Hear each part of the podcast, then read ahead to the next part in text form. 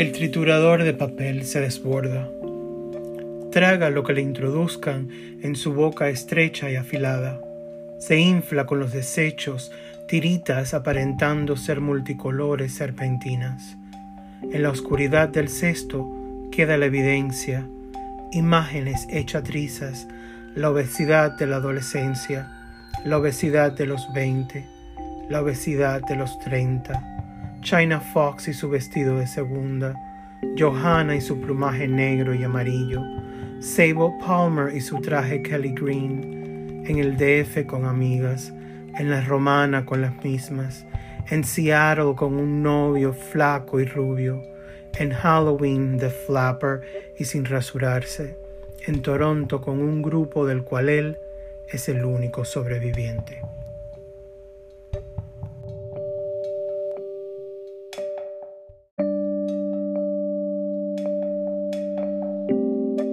Uno se conforma.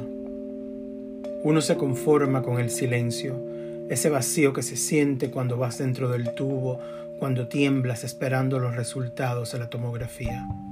Te avergüenzas de lo que puedan ver, de lo que puedan encontrar. Y si logran leer el abarrote de palabras, esa nata flotante en tu cabeza, un charco verdoso acumulando traiciones y desencantos.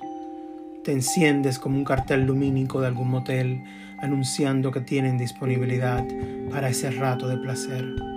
Se te revuelven las imágenes, recuerdas al hombre casado, serio y profesional de su casa, que te pidió, casi te imploró, ve tú a rentar el cuarto.